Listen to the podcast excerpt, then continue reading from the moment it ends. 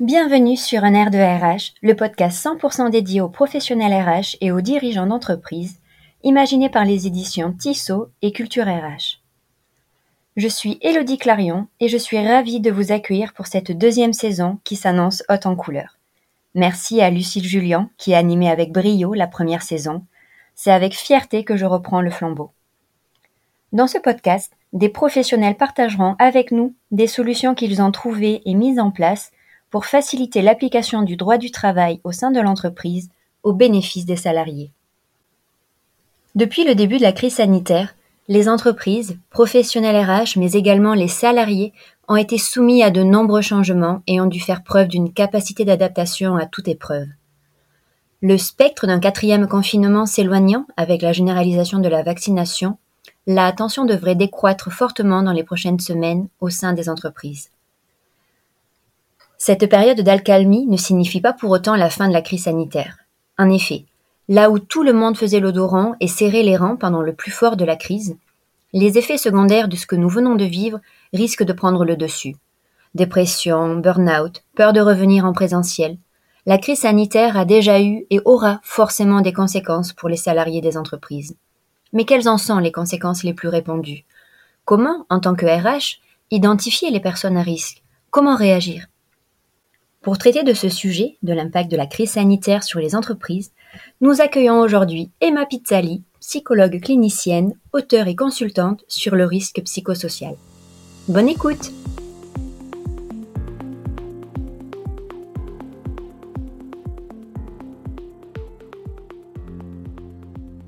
Bonjour Emma, merci d'avoir accepté notre invitation. Bah, merci de m'inviter, c'est un plaisir euh, d'échanger avec Tissot et les auditeurs bien sûr. Plaisir partagé. Alors, pour commencer cet épisode, je vais vous demander de vous présenter s'il vous plaît. Alors moi je suis euh, psychologue clinicienne de formation. Euh, je consulte euh, en libéral, j'écris des livres et je conseille les entreprises sur le risque psychosocial et le bien-être au travail. Alors, on entend beaucoup parler du coût social de cette crise sanitaire. Mais est-ce qu'il existe des premières études qui mesurent le coût de cette crise sur le moral des salariés? Bien, il y a plusieurs euh, études euh, qui ont été publiées par des, grands instituts de, sondage suite au début de, la crise sanitaire, mais avant de, vous détailler ces résultats, moi ce que je voudrais vous indiquer, c'est que lorsque, euh, au début de la crise, en fait, je travaillais dans un cabinet de conseil qui proposait, entre autres choses, des lignes de soutien téléphonique pour les salariés. Donc, c'est-à-dire avec des, psychologues qui sont disponibles 24 heures sur 24 euh, pour discuter avec euh, les, salariés qui le souhaiteraient dans les entreprises qui souscrivent à ce service, bien sûr. Donc, nous, ce qu'on a remarqué immédiatement au, moment euh, de, la première allocution de Macron, c'est que le nombre d'appels sur ces plateformes-là a explosé. Euh, là, euh, je serais incapable de vous dire est-ce que ça a doublé, triplé? J'ai pas euh, noté les chiffres à l'époque quand, quand je travaillais là-bas mais c'était vraiment en termes de quantité d'appels euh, déjà très impressionnant. Euh, ce dont nous faisaient part les salariés à l'époque quand on échangeait avec eux, c'était vraiment le sentiment d'isolement qui était la, première chose qui les marquait, euh, d'isolement, alors bien sûr euh, de, la vie quotidienne, hein, de ne pas pouvoir nécessairement voir ses proches, euh, faire les activités, les, les, choses du quotidien, que ce soit aller à son club de sport, aller chercher son pain en bas de chez soi comme d'habitude. et puis bien sûr l'isolement vis-à-vis des collègues. Ça, c'était quelque chose qui, leur pesait beaucoup. Et la deuxième chose, moi, qui m'avait vraiment frappée, c'était l'incertitude que vivaient les personnes euh, dans leur emploi. Alors, l'incertitude vis-à-vis de l'activité. Donc, par exemple, c'était des gens qui nous disaient, mais voilà, moi, le client, euh, le prestataire euh, que j'ai au bout du fil et avec qui on était censé organiser ceci ou cela, qu'est-ce que je lui dis? Et le fait comme ça de, ne pas savoir comment allait se dérouler même la journée du lendemain, c'était quelque chose qui les éprouvait beaucoup. Et puis pour un certain nombre de salariés, c'était aussi l'incertitude vraiment vis-à-vis de son emploi, de se demander est-ce que mon entreprise va survivre à cette crise? Donc ça, ça pouvait être le cas pour des salariés qui travaillaient dans des entreprises déjà en difficulté, mais ça pouvait être le cas aussi dans, des entreprises florissantes, mais qui étaient vraiment directement impactées par la crise. Je pense par exemple euh, à, toutes, euh, à tous les acteurs euh, économiques du tourisme. Là, c'était des, des, entreprises qui étaient vraiment très très touchées. Et pour revenir aux études que vous évoquez en préambule? Après cette petite aparté sur le moi l'expérience que, que j'ai vécue en tant que, consultante en soutien euh, direct de salariés, il y a quelques euh, études intéressantes, euh, je vous le disais, qui ont été publiées dans les mois qui ont suivi le début de la, la pandémie. Donc, par exemple, il y a eu le baromètre d'Opinionway qui a été publié en mai 2020 et qui s'intéressait euh, à la manière dont la crise touchait les salariés, mais vraiment sur le plan physique. Donc là, on avait un tiers des sondés euh, qui déclaraient, par exemple, qu'ils avaient des problèmes de sommeil autour de un quart des personnes qui déclaraient euh, avoir des douleurs de type musculo-squelettique, par exemple du fait euh, d'être assis euh, devant l'ordinateur toute la journée sans bouger. Donc les troubles musculo-squelettiques, ça existe depuis bien longtemps. Hein. On n'a pas attendu la survenue de la crise du Covid pour ça, mais ils se sont semble-t-il, d'après ce baromètre-là, en tout cas encore plus développés y compris pour des, salariés qui n'étaient pas nécessairement touchés avant. Et euh, pareil, environ un quart des personnes qui déclaraient des maux de tête euh, très fréquents et, assez invalidants, finalement. J'ai euh, une deuxième enquête dont je peux vous parler, c'est celle d'Oracle et Workplace qui est sortie celle-là un petit peu plus tardivement, en octobre 2020, donc euh, avec déjà un peu plus de recul. Et là, dans cette, euh, cette étude-là, on avait trois quarts des sondés, donc des salariés français euh, de tout secteur de métier, qui affirmaient que la pandémie avait eu des effets négatifs sur leur santé mentale. on avait aussi à peu près la moitié des sondés, des sont des télétravailleurs là qui notaient euh, un manque d'échange, un manque d'information avec les collègues. Et ça, voyez, ça, ça reboucle euh, l'expérience dont je vous faisais part euh, de mon côté juste avant. Et cette étude-là, elle donne à peu près les mêmes résultats sur les troubles du sommeil ou les maux de tête, les maux divers et variés qui touchaient beaucoup, beaucoup de personnes voilà ce que je peux vous dire, euh, Elodie, pour commencer sur ces données sur le moral vraiment des salariés. Alors moi, ce que je trouve intéressant par rapport à ces informations-là, c'est de mettre ces données en regard avec les chiffres qu'on a sur la productivité. Donc, euh, bien sûr, personne n'est sans ignorer que euh, l'activité a été bouleversée dans toutes les entreprises de France. Et euh, sur la productivité, on a différents économistes, différents instituts qui, se sont intéressés à ça. Et là, ce qu'on observe, contrairement aux, résultats dont je vous parlais euh, juste avant, qui sont très unanimes en fait, c'est qu'il y a énormément de disparités dans, dans les résultats, les estimations euh, qu'ils ont pu faire. Euh, par exemple, une, euh, une des premières études que j'ai vues, moi, c'était celle de l'économiste Nicolas Bloom de l'Université de Californie. Lui, il parlait d'un gain de productivité moyen assez faible. Il évoquait le chiffre de 5%. Mais au contraire, on a euh, l'Institut Sapiens, par exemple, qui en mars 2021 a, rendu son enquête dans laquelle il fait état, lui, d'une hausse de 22%. En face de ça, on a encore un chercheur japonais, euh, Masayuki Morikawa, qui parle, lui, d'une perte de productivité de 30%. Donc vous voyez là-dessus, on a des chiffres vraiment complètement différents les uns des autres. Et en fait, moi, ce que je me dis, c'est que derrière ces moyennes statistiques, il y a probablement de fortes disparités quelles que soient les études là dont on parle parmi celles que je vous ai citées. Et ce qu'évoquent tous ces chercheurs, c'est que visiblement, la productivité des entreprises qui a le plus augmenté, c'est celle en fait des boîtes qui pratiquaient déjà le télétravail. Des entreprises dans lesquelles les salariés étaient déjà coutumiers de cette pratique mais également les entreprises qui euh, ont une organisation très séquencée du travail.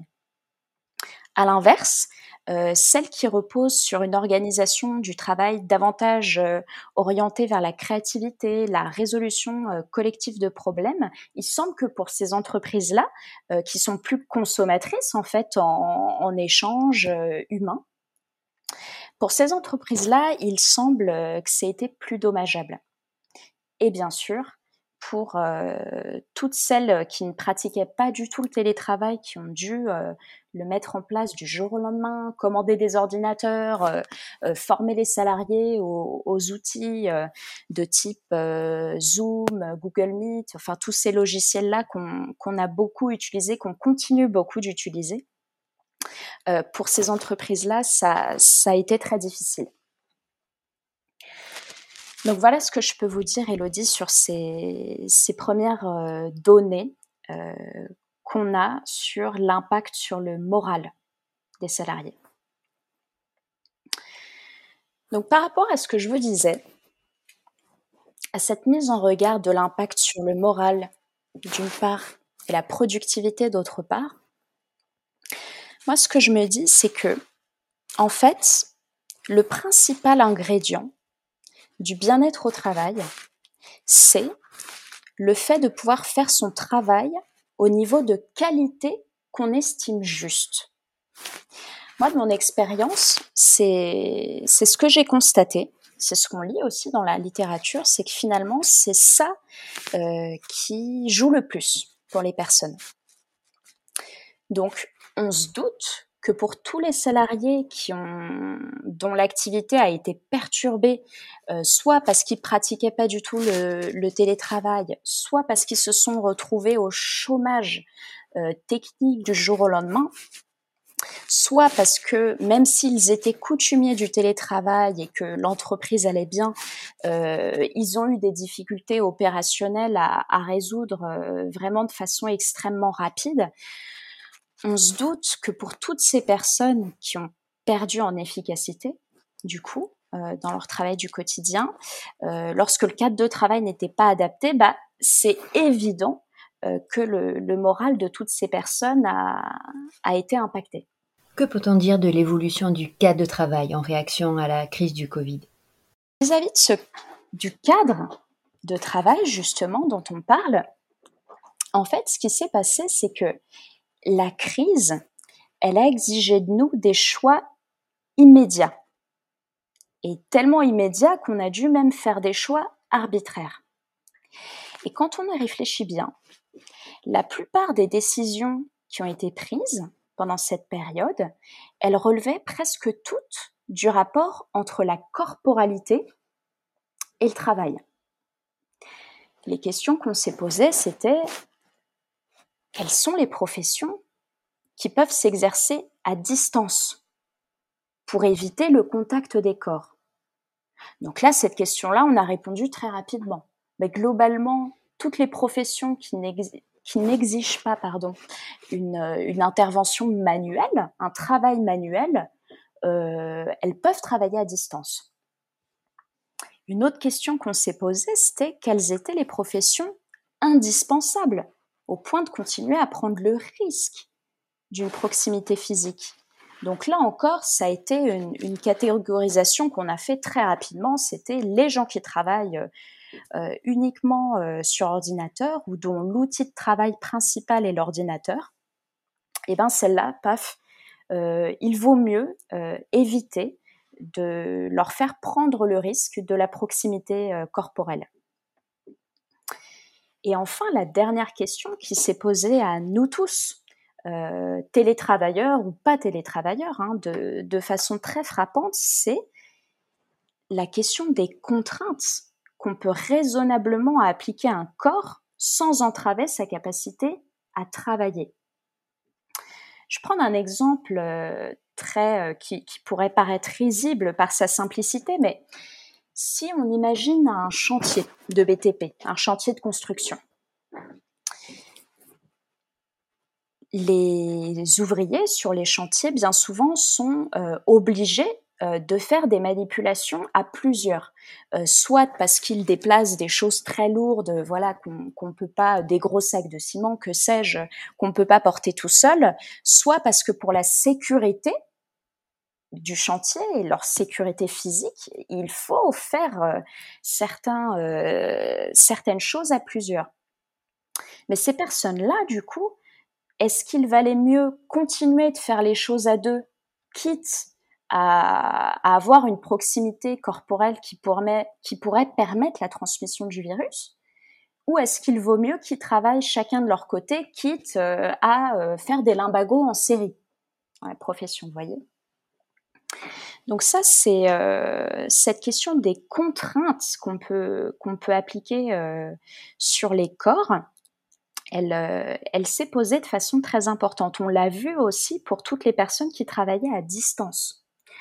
je ne sais pas, Elodie, comment, comment ça s'est passé pour vous, pour toutes les personnes qui travaillent chez Tissot. Mais pour beaucoup de salariés du tertiaire en France, on a bah, des gens qui ont euh, improvisé, qui se sont mis à travailler dans leur salon. Et puis pour ceux qui n'avaient pas de salon, bah, ils se sont mis à travailler dans leur chambre, voire même s'ils n'avaient pas de bureau, dans leur lit. Alors travailler toute la journée dans son lit, c'est euh, une contrainte physique, là encore, qui peut être délétère aussi bien pour la santé de la personne dont on parle que pour la qualité du travail qu'elle peut fournir. On peut imaginer que quand on est dans son lit, on n'est pas aussi concentré que euh, assis euh, à un bureau, tout simplement.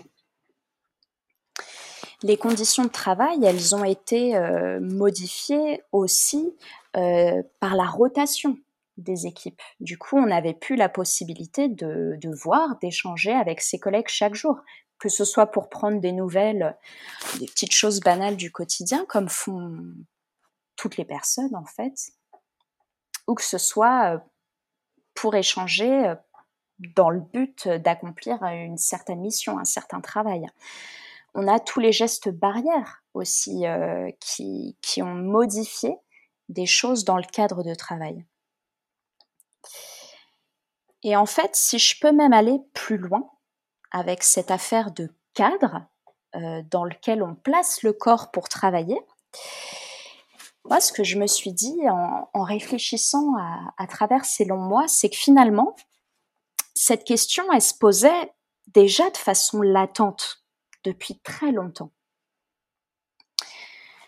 En fait, quand on y pense depuis des siècles, le corps, c'est l'outil primordial du travail qui permet de produire des biens, mais c'est aussi une limite à dépasser et en même temps qu'une limite à dépasser, c'est l'outil de surpassement.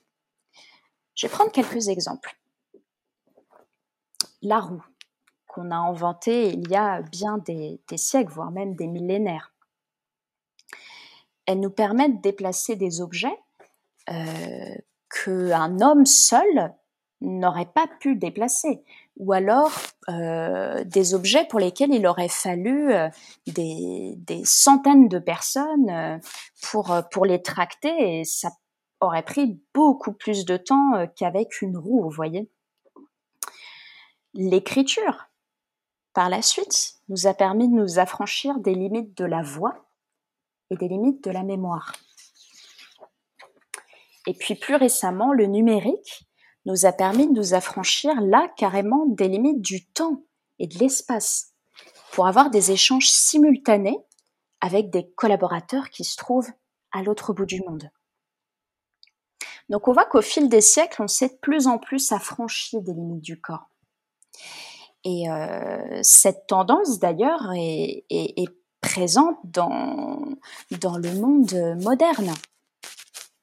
Par exemple, la tendance de l'open space et du flex office qui monte de plus en plus rapidement ces dernières années et qui va probablement s'accélérer encore davantage suite à la crise euh, du Covid, on peut l'imaginer, soit pour répondre à une demande des salariés qui, pour certains, y ont pris goût, soit pour réaliser des économies sur les coûts fixes de l'entreprise. Et du coup, quelles sont les contreparties de ces outils? Et malheureusement, ces concepts professionnels modernes en fait, ils sont en train de montrer leurs limites. Je vais prendre l'exemple de la visio. La visioconférence euh, qui est devenue euh, tout à fait banale euh, après quelques mois de vécu avec le Covid. En fait, dans une visio, il y a un passage de la 3D, du fait de, de se voir en vrai, à la 2D, de se voir sur une image filmée. Et en fait, cette retransmission de, si je puis dire, de la chair, en fait, en pixels, elle détruit une grande partie des informations qu'on partage lorsque nous communiquons. Euh, vous le savez, quand on communique, il y a bien sûr ce qu'on dit, la manière dont on le dit, mais aussi la façon dont on se comporte quand on dit toutes ces choses. Et là, je vous parle du coup de communication non verbale, de la posture du corps, euh, de ces choses-là. Et en fait, il se trouve qu'en visio, bah, déjà, on, voit les personnes, euh, on ne voit que leur visage, on ne les voit qu'en plan américain, comme on dirait au cinéma, euh, du, fait du, du, cadrage de la webcam. Et du coup, bah, tout ce qui se passe au-dessous de cette limite, on ne le voit pas. Donc, par exemple, il est impossible de percevoir à travers la visio euh, que notre interlocuteur est en train d'avoir la jambe qui s'agite peut-être un peu d'impatience. Euh, bien qu'à l'image aussi, on puisse percevoir, par exemple, que quelqu'un rougit, devient tout rouge, c'est bien moins facilement perceptible qu'en vrai. Et euh, en plus, en fonction du débit de la connexion, ça peut être euh, les, pixels peuvent être plus ou moins gros, enfin l'image moins bien retranscrite. Et à tel point que même en visio, euh, bien souvent, il n'est pas possible de voir les larmes. Comme on parlait du, du moral des salariés qui avait pu être durement impacté pour beaucoup. Donc en fait, la visio, elle limite la perception de nos sens. Et ça, ça pose un problème très particulier, c'est que du coup, elle euh, bloque en fait l'action des neurones miroirs. Je ne sais pas si, vous avez déjà euh, entendu parler de, ces neurones-là. Les neurones miroirs, c'est euh, des neurones qui nous permettent de capter euh, le comportement de l'autre et de lui attribuer une signification, d'imaginer en fait ce que ce comportement-là recouvre. Bah, euh, bah, l'exemple de la jambe impatiente euh, dont je vous parlais tout à l'heure. Donc en fait, en bloquant l'action des neurones miroirs, la visio, elle nous prive de l'un de, des plus formidables talents de l'être humain, l'empathie. Donc si, comme le suppose une part euh, importante des chercheurs, euh, l'intelligence repose notamment sur l'empathie, eh ben, je vais peut-être être dur, mais euh, on peut en conclure que, la visio nous rend malheureusement stupides de ce point de vue-là. Iriez-vous jusqu'à dire que la visio empêche une bonne communication? Alors, la visio, les gestes barrières, la rotation des équipes. En fait, deux personnes, elles ne communiquent jamais de la même manière en face à face et à distance. Donc ça, ça ne veut pas dire qu'il faut euh, se priver de la communication à distance. Mais cela signifie qu'il ne faut pas sous-estimer la valeur irréductible du cadre que nous indique notre corps, en fait. La portée naturelle de la voix, de la vue et tous nos autres sens, en fait, désignent un, comment dire, comme un cercle à l'intérieur duquel l'information circule de façon optimale. Et tous les moyens qui permettent d'amplifier la portée de nos sens et de la transmission de l'information bah, s'accompagnent euh, d'une distorsion. Et cette distorsion, si elle est trop grande, euh, elle finit par rendre le message intelligible. Donc ça, on le voit très bien pour revenir à, cet exemple de visio. Si euh, le cadrage est mal fait d'un côté, que par exemple on ne voit qu'une partie du visage de notre interlocuteur, et qu'en plus la connexion Internet n'est pas très bonne, euh, que ça frise, que ça coupe, etc., eh bien la communication va être très pénible et au final, ce qui était censé nous faire gagner du temps va nous en faire perdre bah parce qu'on on va se répéter, on va faire répéter l'interlocuteur, on va reposer les mêmes questions, euh, on va on va essayer de déconnecter, de reconnecter le wifi, enfin voilà toute cette euh, ce nouveau rituel que auquel euh, beaucoup d'entre nous sont confrontés.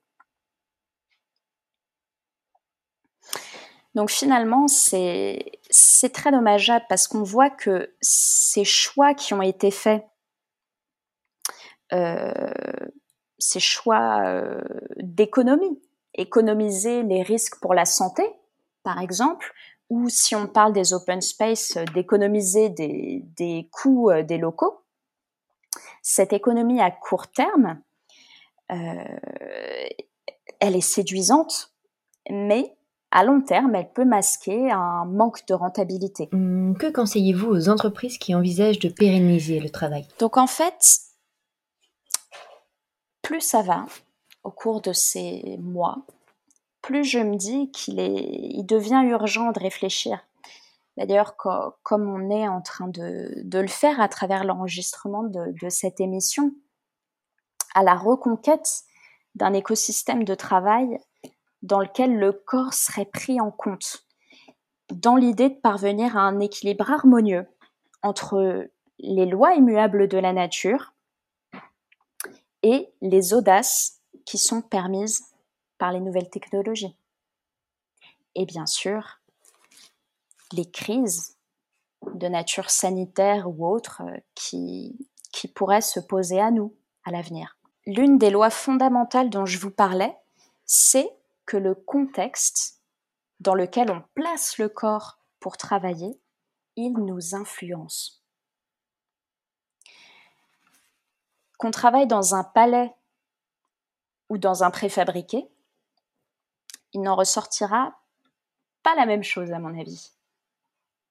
Prenons l'exemple de Newton par exemple est-ce qu'il aurait euh, produit toutes ces lois incroyables qu'on utilise encore tous les jours dans le monde moderne si la peste de Londres, à l'époque, ne l'avait pas forcé à s'enfermer pendant euh, des années tout seul chez lui? On peut penser encore à l'exemple euh, de Flaubert, qui avait besoin d'un gueuloir pour lire ses textes et les travailler. Est-ce que Flaubert aurait pu écrire ses livres dans un café bondé? Je ne crois pas. Et ce que je crois aussi, c'est qu'il est naïf de penser que seuls les génies ont besoin d'un cadre pour exprimer leur talent. Donc voilà, Elodie. Je reboucle avec ce que je vous disais en, introduction, comme quoi le bien-être au travail était très influencé par le fait de pouvoir faire son travail au niveau de qualité qu'on estime être le bon. Et ce cadre de travail, il cadre la communication aussi avec les autres. Et en fait, qu'on parle de travail sous l'angle du risque psychosocial ou sous l'angle du bien-être au travail, il existe toujours un jeu de vase communicant entre les moyens qu'on alloue et les résultats qu'on obtient. Et au fur et à mesure qu'on dépasse les limites de la présence physique, de la présence du corps, bah, ces nécessités, elles réapparaissent par la petite porte. Vous voyez, ça c'était, euh, je pense à une tendance euh, montante euh, depuis quelques années, c'est le thème de la conciliation vie professionnelle, vie personnelle.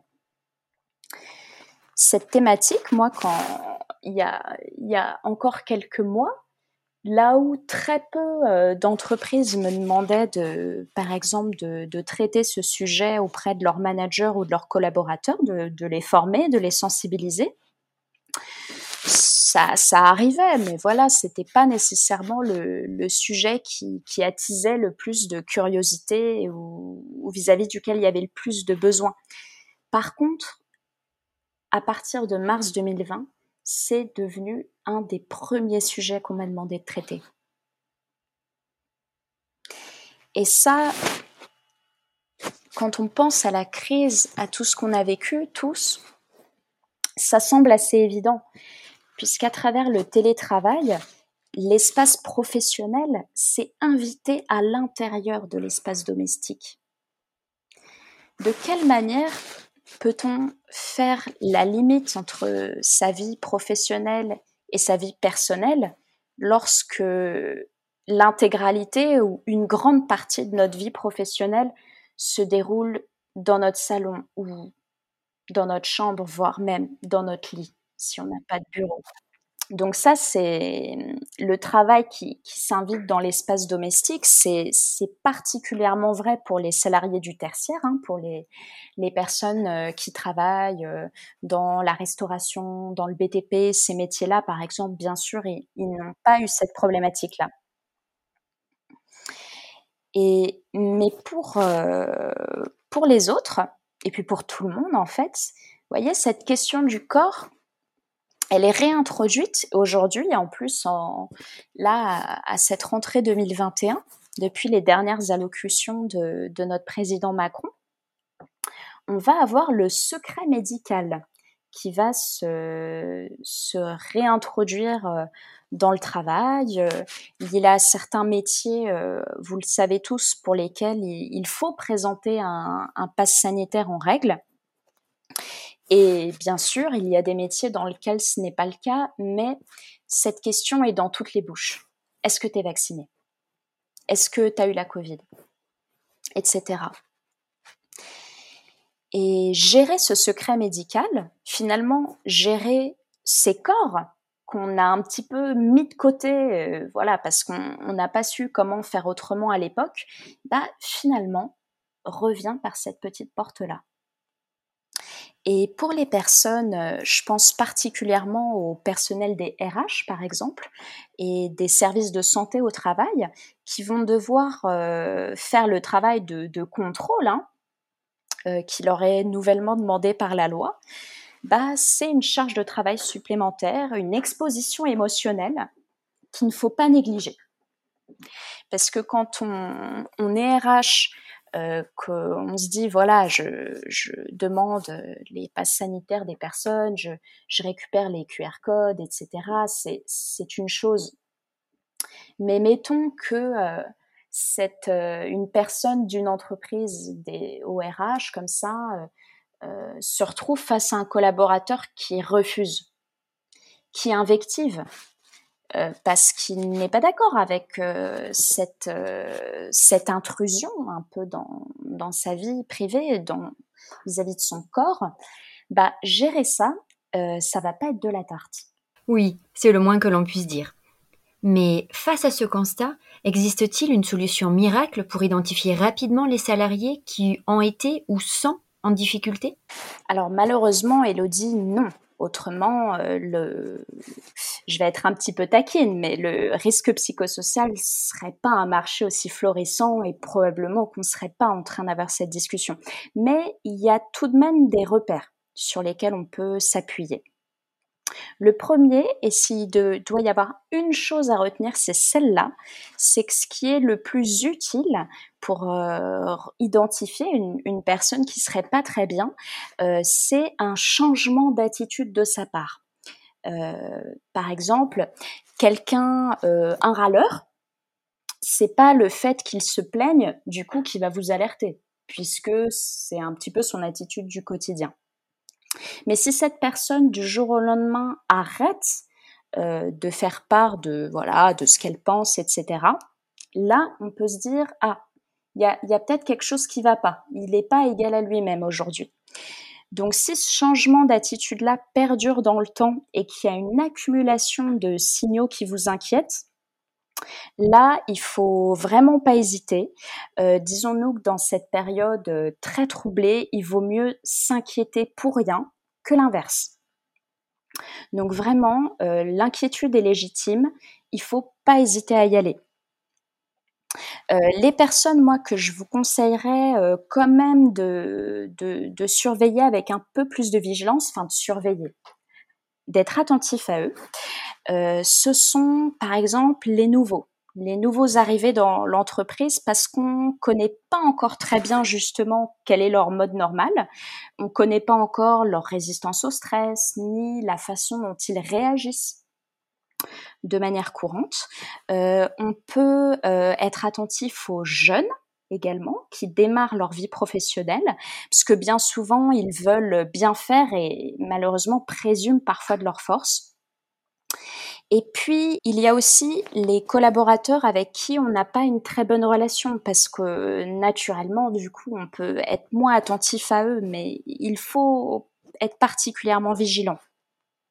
Et surtout, les personnes discrètes qui semblent peu intégrées au tissu social de l'entreprise. Euh, donc avec toutes ces personnes, il faut prendre le temps d'échanger. D'ailleurs, ce que la plupart des managers et des RH ont fait, hein, en fait, euh, pendant la crise. Donc, pour réussir une prise de température euh, du, moral, comme ça, de la personne, concentrez-vous vraiment sur cet objectif, savoir comment elle va. C'est pas le moment où vous allez lui poser une question opérationnelle, régler un souci, ni le moment où vous allez lui faire un feedback. C'est le moment où vous allez vous intéresser à elle, uniquement et à ses conditions de travail. Et justement, comment impliquer les managers de proximité dans cette quête euh, du moral des salariés? Alors les managers de proximité, bien que ça fasse euh, très peu souvent euh, l'objet d'une ligne dans leur fiche de poste, en fait, la plupart du temps, ça les intéresse, ça fait partie de leurs préoccupations du quotidien, en fait, savoir comment vont les troupes. Donc beaucoup de managers, la plupart, euh, d'après moi ce que j'observe, ils acceptent de prendre ce temps-là, euh, le temps de la gestion des hommes, parce qu'ils estiment que c'est indispensable et beaucoup, ils ont euh, déclenché des appels, des petits rituels, comment ça va, de se passer un coup de fil, de faire une visio régulièrement pour prendre des nouvelles. Mais pour ceux dont ce n'est pas le cas, il faut se poser la question de ce qu'on leur a communiqué. Est-ce qu'on leur a demandé de le faire? Euh, À quel moment on leur a demandé de le faire? Est-ce qu'on leur a demandé de le faire euh, par euh, au, au, cours d'une réunion? Est-ce qu'il y a eu un mail explicite de la direction disant qu'on attendait d'eux qu'ils soient particulièrement attentifs, qu'ils redoublent de vigilance? Est-ce que ces managers-là, ils sont formés? Aussi. Et quel euh, maillage ils forment avec les autres acteurs de l'entreprise? Est-ce que avec les équipes RH ils se connaissent? Euh, Est-ce qu'avec les représentants du personnel, avec les autres acteurs de la ligne managériale, est-ce qu'ils ont de bons liens qui leur permettraient de relayer éventuellement le fait qu'une personne ne soit pas bien? Parce que ce qui est terrible, enfin ce qui peut y avoir de très difficile, c'est quand on a en face de soi quelqu'un qui est mal et qu'on est tout seul pour le gérer et qu'on ne sait pas quoi faire. Donc euh, d'où mon insistance sur ce, maillage avec les, autres personnes de l'entreprise.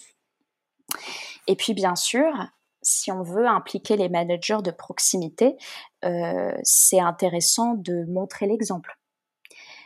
même si ça ne faisait partie des habitudes de l'entreprise de prendre des nouvelles les uns des autres, on peut, dès le top management, le faire quitte euh, à prendre une petite précaution oratoire, de, prévenir les gens que ce n'était pas notre comportement habituel auparavant, de, prendre le temps de, discuter avec eux de, l'activité, de comment ça va, euh, mais que maintenant, euh, on va le faire. Avec la rentrée, de nombreux salariés ont repris le chemin de l'entreprise, pour le coup en présentiel. Alors, comment profiter de ces retours massifs pour justement accompagner les collaborateurs en difficulté? Hum, Alors, je dirais comment profiter de ces retours pour prendre les nouvelles habitudes qui nous permettront, dans la vie courante, de détecter justement les personnes en difficulté. Euh, moi, ce que je vous propose, euh, c'est par exemple de profiter du retour pour prendre le temps de faire un point d'équipe euh, de la façon dont on a vécu les derniers mois. Au niveau de la charge de travail, comment c'était? Est-ce que ça a augmenté, diminué? Est-ce que ça allait dans le même sens pour tout le monde? Ou est-ce qu'il y a eu des disparités? Euh, je pense par exemple à des, à des équipes euh, dont une partie a été mise au chômage partiel et une autre pas. Par exemple, moi j'ai vécu ça. Euh, et, cette discussion, elle est très utile pour aplanir, en fait, expliquer s'il y a éventuellement des sentiments d'injustice ou en deçà de ça, même de simples incompréhensions, euh, pour les expliquer. Euh, on peut aussi revenir sur les défis qu'on a relevés, là où on a réussi, là où ça n'a pas marché, où on a échoué et pourquoi. Euh, on peut aussi euh, échanger de euh, notre motivation. Comment est-ce qu'elle a fluctué au cours de ces mois? Si l'équipe s'entend bien et que les gens le souhaitent, on peut aussi éventuellement inviter les personnes à s'exprimer sur d'éventuels vécus personnels douloureux pendant la crise. Je pense par exemple aux gens qui ont perdu un proche euh, du Covid ou des personnes qui ont perdu un proche du Covid ou pas, mais qui n'ont pas pu faire d'obsèques euh, dignes. Ça, c'est des choses très douloureuses. Donc, quand je vous dis ça, hein, grosse précaution, euh, ce que je vous invite à faire, ce n'est pas d'entrer dans la vie personnelle des uns et des autres et de forcer ça, mais simplement de laisser un espace de parole qui permette aux uns et aux autres, en fait, de comprendre l'attitude de l'autre. Ah bah oui. Donc je comprends que euh, Elodie, euh, elle est au taquet, elle est super contente de revenir au travail parce que parce que parce que. Ou au contraire, ah bah oui, je comprends qu'elle soit, euh, elle, elle tire un petit peu la tête là parce que X, Y, Z. Vous voyez, tout ce qui va nous permettre de comprendre l'attitude de l'autre et de mieux le connaître sera utile. Et justement, on dit souvent que ce lien social, c'est vraiment le ciment d'une entreprise. Euh, comment tenter de renouer ce lien social quand il y a toutes ces peurs et ces réticences euh, que peuvent avoir les salariés euh, à se retrouver ensemble? Hmm. Alors vous avez raison, le, le lien social, c'est le ciment de la vie de l'entreprise. Et d'ailleurs, vous savez, pour beaucoup de salariés, leur entreprise, c'est le premier lieu où ils se socialisent. Euh, où ils apprennent à connaître des gens, voire même se font des amis. Mais ce qu'il faut se dire, c'est que la convivialité, ça ne se décrète pas. Si on a envie de, faire des petites actions de convivialité, d'organiser un repas, euh, une sortie, euh, une activité dans une équipe, et qu'on voit que ça, ne, que ça ne prend pas, pardon, il ne faut surtout pas forcer. Il faut laisser la liberté aux personnes parce que si on a en face de soi quelqu'un qui est réticent, euh, qui a une posture par exemple du type euh, euh, bah moi je viens pour gagner ma vie, pas pour me faire des amis, ce qui je veux dire est tout aussi honorable que quelqu'un qui aurait la posture inverse. Hein. Une personne comme ça, si on la force, on va la renforcer encore dans sa position de ne pas avoir envie de participer. Ce qu'il faut bien se dire, c'est qu'après 18 mois de Covid, les perceptions des uns et des autres, elles ont été bousculées. Parfois en bien, parfois en pas très bien. Vous avez des personnes qui ont le sentiment d'avoir trouvé un nouvel équilibre suite à la crise, parce qu'ils se sont remis en question et qu'ils ont changé dans leur quotidien, des choses, pardon, dans leur quotidien. Il y en a d'autres qui ont le sentiment, au contraire, d'être épuisés. Euh, il y en a qui ont peur du virus. Il y en a qui n'ont pas peur et qui ont envie de retrouver le contact. Donc en fait, mon principal conseil, ce serait de ne pas faire comme si de rien n'était, mais de déclencher euh, une discussion autour de ça. Comme je vous le disais juste avant, tout ce qui nous permet de comprendre le comportement des uns et des autres, c'est ça qui va nous aider à rétablir la communication et donc à rétablir ou renforcer le lien social. Euh, pour terminer, Emma, vous parliez tout à l'heure des habitudes à prendre euh, qui permettent de détecter les personnes en difficulté. Vous avez parlé de faire un point avec les équipes. Est-ce que vous auriez deux ou trois conseils, petites astuces du quotidien qui permettraient aux professionnels RH d'être acteurs dans cette détection des personnes fragiles? Alors je dirais, oui, ça peut paraître un peu contre-intuitif euh, ce que je vais dire, mais je, vais essayer de m'expliquer. La première chose que je que j'aurais envie de dire à, à tous les RH, c'est d'abord de vous écouter vous, d'avoir un peu d'empathie pour vous-même. Parce que oui, euh, si euh, vous êtes en overdose de visio, euh, si vous avez mal au dos parce que vous avez jamais pris le temps de, régler la hauteur de votre écran et que du coup vous en pouvez plus, enfin voilà, je pense que ça, peut paraître un peu anecdotique, mais si vous n'avez pas cette écoute de vous-même et que vous ne faites pas cette expérience d'être attentif à vous-même, pardon, euh, vous risquez d'être en difficulté pour euh, montrer de la sollicitude aux autres. Donc moi, mon premier conseil, ce serait vraiment commencer par là, commencer par vous, commencer par vous écouter vous, vous écouter vous-même. Ensuite, la deuxième chose, je dirais que ce qui est très important là, c'est de ne pas faire comme si de rien n'était nos vies ont été complètement bousculées. Qu'on parle du travailleur du tertiaire qui s'est retrouvé en télétravail du jour au lendemain et probablement dans les mois à venir va continuer à, faire pas mal de télétravail, comme on se le disait, ou qu'on parle euh, du euh, salarié de la restauration d'entreprise qui travaille avec un masque toute la journée, qui n'entend pas euh, ce que les personnes qui viennent au restaurant lui disent qu'ils aimeraient manger, etc. En fait, tout ça, ça nous bouscule ça nous bouscule dans notre représentation du travail, dans notre représentation de notre propre corps, de ce qu'on fait avec euh, comment on utilise notre propre corps pour travailler. Et donc, pour les RH, ce qui est important, c'est de ne pas faire comme si de rien n'était. Si vous avez une personne qui vous fait une petite remarque euh, sur un sujet X ou Y, euh, ne la laissez pas passer. N'hésitez pas à répondre vous aussi par l'humour. Pourquoi pas? Ça peut briser la glace, ça peut, ça peut aider. Tout ce qui peut aider à rétablir la communication, c'est ça, en fait, dont on a tous besoin. Et c'est pour ça que on a besoin des RH. On a besoin d'eux pour qu'ils puissent faire ce pas-là vers les autres, qui peut, euh, dans cette période où on est tous quand même euh, stressés, euh, fatigués, bon, à part quelques exceptions comme je le disais tout à l'heure, euh, tout ce qui peut aider à rétablir ce lien, euh, faites-le. Donc mon troisième conseil, ce serait, et là, euh, je pense que c'est un conseil qui est plus facile à, prodiguer qu'à appliquer, mais je vais quand même y aller. Ce serait de prendre le temps d'écouter, prendre le temps de creuser. Et ça, ce sera d'autant plus facile à faire avec les autres, avec vos collègues, que vous aurez pris le temps de le faire pour vous.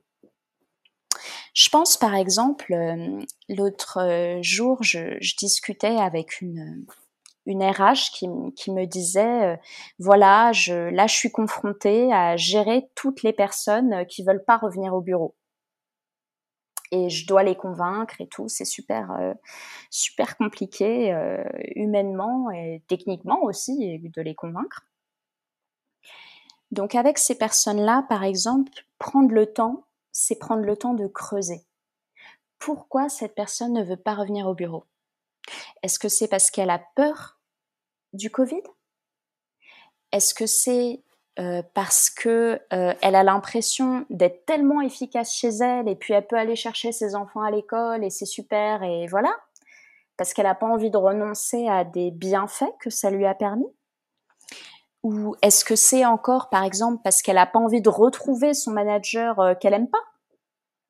Vous voyez il faut prendre le temps de creuser pour pouvoir accompagner tout simplement Finalement, être encore plus près des collaborateurs en période de crise prend vraiment tout son sens. Eh bien, un grand merci Emma pour cet échange. J'espère que vous avez pris plaisir à prendre la parole sur notre podcast. Oui, mais c'est moi qui vous remercie. C'est vraiment toujours un plaisir de, travailler avec Tissot. Et je vous remercie aussi parce que figurez-vous que prendre le temps de cette discussion, bah moi aussi ça m'a fait réfléchir. Je pense que ça doit être également le cas de nos auditeurs. À très bientôt, Emma. Merci.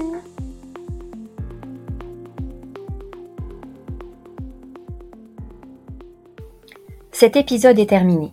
Une dernière petite chose avant de nous quitter. Si le podcast vous plaît, je vous invite à mettre 5 étoiles sur votre plateforme préférée et le partager au plus grand nombre. Encore un grand merci à Emma pour le temps qu'elle nous a accordé aujourd'hui. Merci à vous de nous avoir écoutés et je vous donne rendez-vous très vite avec un nouvel épisode.